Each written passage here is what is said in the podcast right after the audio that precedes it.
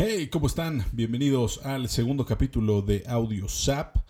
En esta ocasión, nuestro patrocinador sigo siendo yo, porque un poco de autopromoción nunca lastimó a nadie. Recuerden que si quieren seguir el motoblog, que también eh, tengo por ahí un poco pausado, pero que pueden ustedes ver videos un poco anteriores, eh, es www.youtube.com diagonal de Zap, con mayúscula en la T, mayúscula en la Z, y en Facebook com diagonal de SAP Motoblog.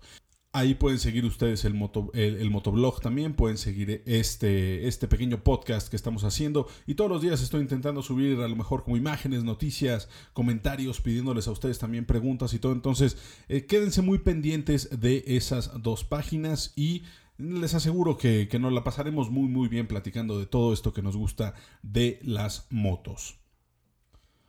Ahora, como recuerdan, la semana pasada estuvimos hablando de motos eléctricas, estuvimos hablando de sus beneficios, estuvimos hablando de opiniones generales que se sienten, eh, que se tienen acerca de las, de las motos eléctricas.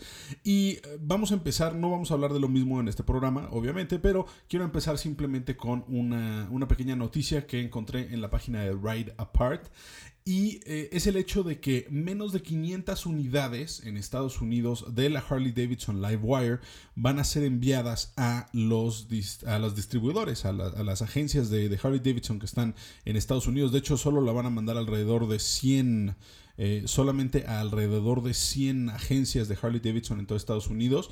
Eh, eso está, está interesante por el hecho de que no solo son 500 motos, el primer, como la primera salida de la Livewire, solo van a ser 500 motos, sino que van a ser a menos, eh, van a ser a la mitad de agencias que habían anunciado. Originalmente iban a decir que iban a salir a 200 agencias, que la iban a vender en todas partes y que no sé qué, y ahora están diciendo que no, que solo se van a quedar en 100 agencias en todo el país y únicamente 500 unidades. Entonces estamos hablando de alrededor de unas 5 motos por agencia. Interesante, interesante porque uno pensaría que a lo mejor Harley no le tiene como que no le tiene mucha, mucha fe al, al, experimento, o no saben cómo las van a vender, o no saben qué van a hacer con, con todas las motos que tienen por ahí, pero el mismo artículo nos dice que este Power Sports Business, que es un, unos, una gente que estudia ventas y todo esto de motos, dicen que más o menos el 50% de esas motos que van a salir a agencia ya tienen dueño. O sea, ya hay alguien que hizo un depósito, que está esperando su live wire, entonces la mitad de esas 500 motos ya tienen un dueño. Vamos a ver qué pasa. A lo mejor están dando simplemente un, primer paso para ver cómo la van a, a, ver cómo se va a vender, a ver cómo la recibe la gente, a ver si esos depósitos realmente se convierten en ventas. Y yo creo que eventualmente va a ir subiendo el número de live wires que van a estar alrededor del mundo y en este caso originalmente en Estados Unidos. En otras noticias, noticias de cine, porque esta semana fue la Comic Con, y el señor Tom Cruise se dio una vuelta por el Hall H de allá de, de San Diego para presentar algo que a mí me emocionó muchísimo. Y sí, espérenme tantito, sí tiene que ver con motos, ya sé que no es de cine ni nada de eso, pero sí tiene que ver con motos. Y es el hecho de que presentó el trailer para Top Gun Maverick, que es eh, la segunda entrega de Top Gun, esta película que se estrenó originalmente a finales de los, de los 80s y recordarán ustedes, o si no la han visto, por favor, dense una vuelta por Top Gun, véanla, porque como amantes de la velocidad de las motocicletas de Tom Cruise, de lo que ustedes quieran, vale muchísimo la pena. Y no sé si recuerden en esa primera película que vemos a Maverick corriendo al lado de un jet de combate sobre la pista en una hermosísima, hermosísima Kawasaki GPZ 900R. Y en este caso, para 2019 o 2020, no me acuerdo cuándo se estrena la, la, película, lo hace ahora sobre una Kawasaki H2.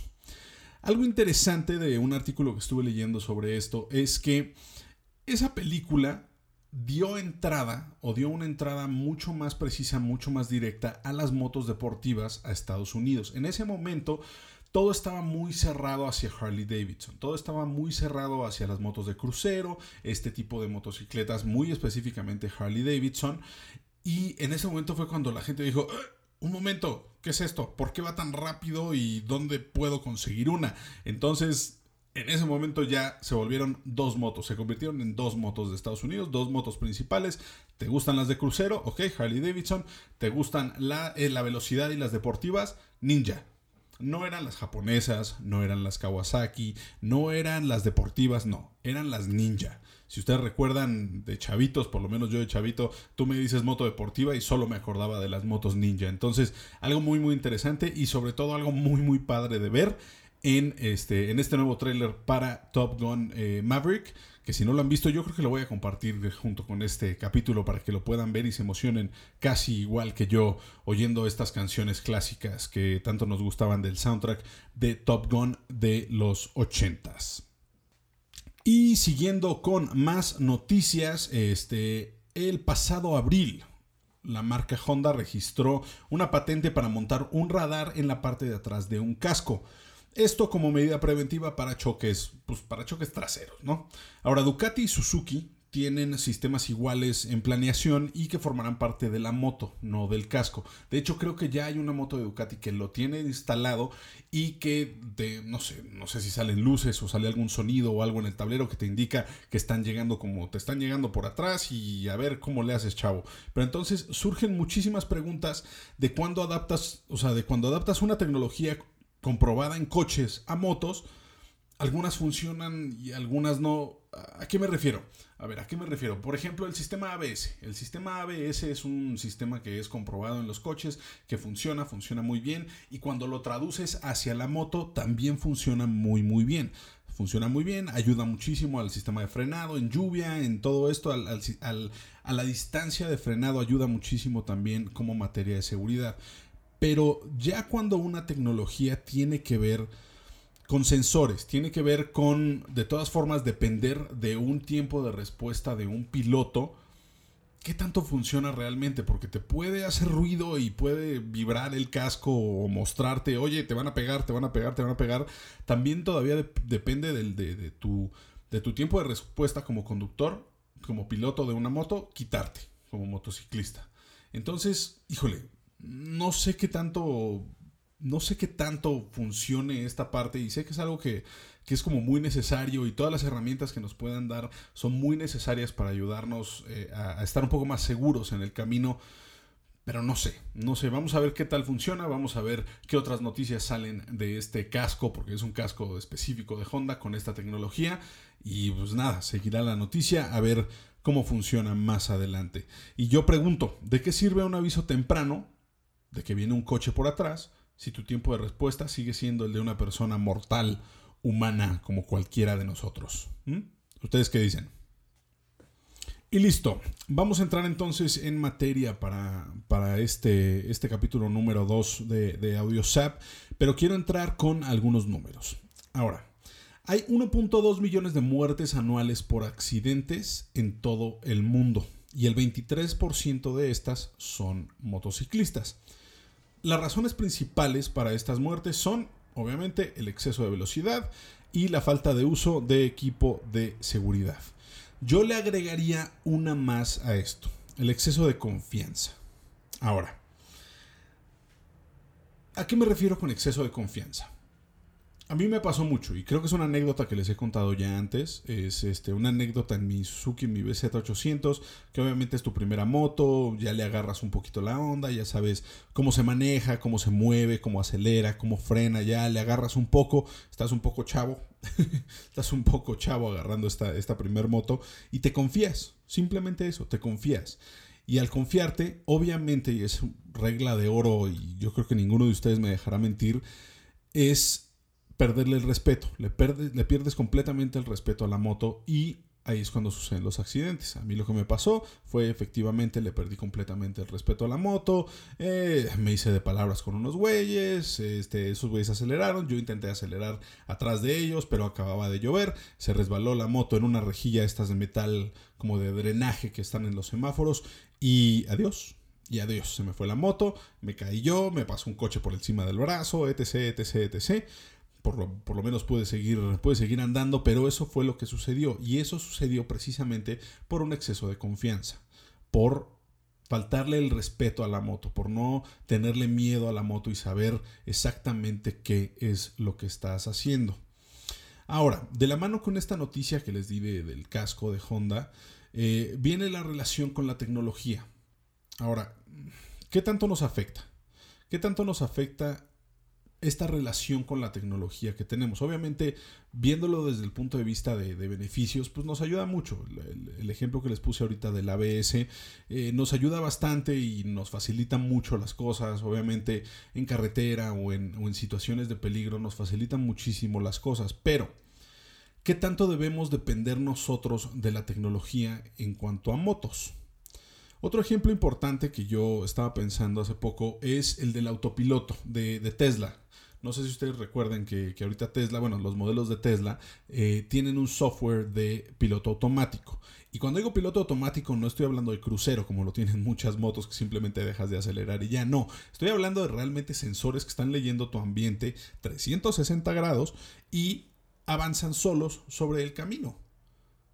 Padre, sí, tecnología impresionante, claro, pero ¿qué ha sucedido con eso? Los, ha habido pocos, pero los accidentes que ha habido con Teslas usando piloto automático, todos se debieron a un exceso de confianza. Hay videos, busquen ustedes, busquen en YouTube, hay videos de gente en piloto automático en su Tesla jugando, durmiendo, viendo, haciendo cualquier otra cosa y dependiendo completa y absolutamente del piloto automático. Hubo una nota muy muy sonada hace algunos años de una señora, un coche automático de Tesla igual, de hecho creo que fue una de, las, de sus camionetas, que atropelló a dos personas en un, en un camino y, y, todavía se siguió otros 200, 300 metros hasta que alguien se dio cuenta o alguien le dijo, yo no sé qué pasó, pero se pudo parar más adelante y cuando se dieron cuenta, la persona que debió haber estado cuidando ese piloto automático, porque te dicen los de Tesla, aunque tengas el piloto automático, tus dos manos tienen que estar sobre el volante y no puedes perder la atención hacia el camino. Pero ¿qué venía haciendo esta persona? Venía, jugando Candy Crush en su teléfono y ni se dio cuenta que atropelló absolutamente a nadie y tenía la distancia y tenía, y tenía la velocidad de haber frenado o de haber por lo menos evitado a las personas. Entonces murieron estas dos personas. Ahora, no todo es malo, no todo es malo, obviamente, pero regreso a lo mismo, el ABS, el GPS, todas estas son tecnologías que nos ayudan a nosotros a, o sea, nos facilitan a nosotros un poco la vida en el camino, en a dónde nos dirigimos, en si podemos frenar o no podemos frenar, los sensores de acercamiento que tienen los coches ahorita, cuando tú te vas acercando a un coche, no sé si han visto, o una camioneta un poco más nueva, no sé si han visto que de pronto el retrovisor prende un foco. Eso le está avisando al conductor de que hay una persona al lado de él. Eso ayuda muchísimo. Las cámaras traseras, las cámaras delanteras, todo esto ayuda muchísimo a que la tecnología nos apoye. Nos apoye y apoye a las, a las personas para poder funcionar de una manera mejor sobre el camino. Ahora, yo siento, es mi opinión completa y absolutamente, ustedes ya me dirán si están de acuerdo o no, pero es mi opinión que nosotros, y me incluyo porque creo que nunca he tenido una moto más allá del 2001, eh, que hay una ventaja en empezar en una moto un poco más rústica. Y ahora sí me voy a concentrar completa y absolutamente en las motos.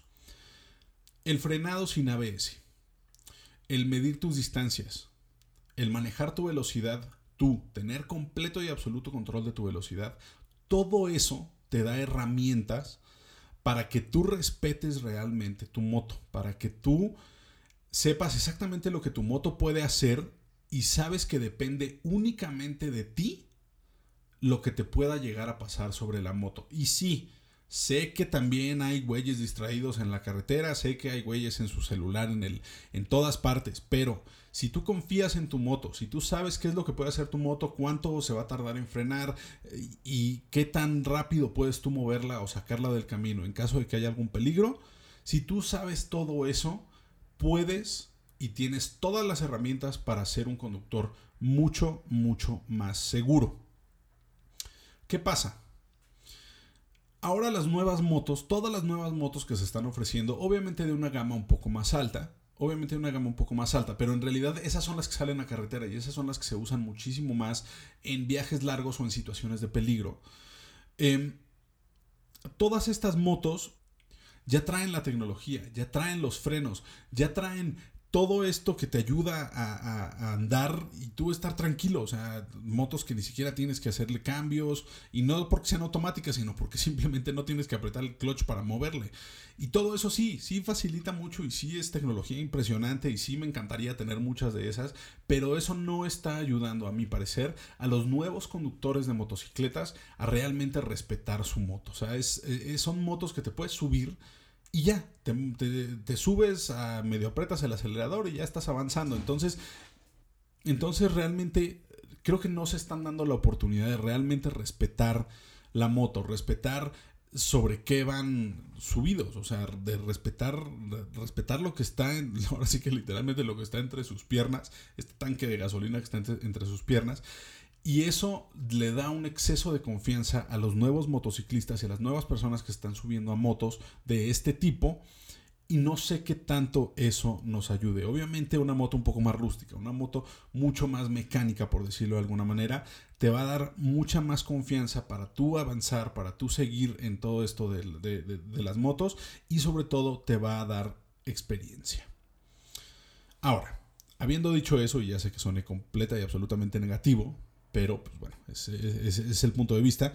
Este, ¿Cuáles son las ventajas de que te puede dar esta tecnología? ¿Qué es lo que sí en realidad puedes sacar de esta tecnología? Obviamente viajes más largos.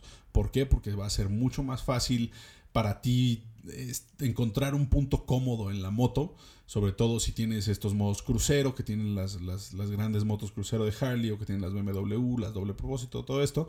Este, motos más rápidas, para todos ustedes que les encanta irse hacia Tres Marías o a la carretera o en la misma pista, que es lo que yo siempre digo que por favor si le van a subir arriba de 200, váyanse a una pista, no anden en carretera, pero bueno, hagan lo que quieran.